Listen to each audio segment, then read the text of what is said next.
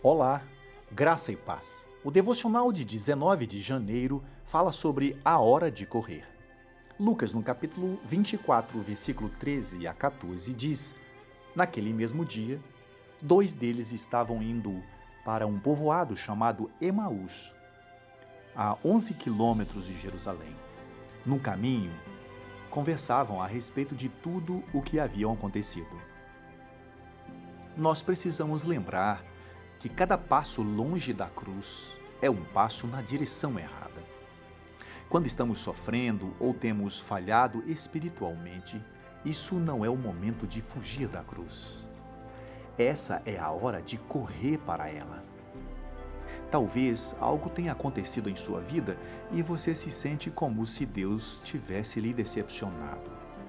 Talvez alguma tragédia ocorreu, mas Deus não deixou você. Ele não se esqueceu de você.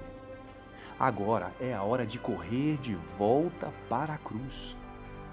Agora é a hora de lembrar da Sua palavra e das Suas promessas que Jesus deixou para você que Ele estaria conosco até a consumação dos séculos.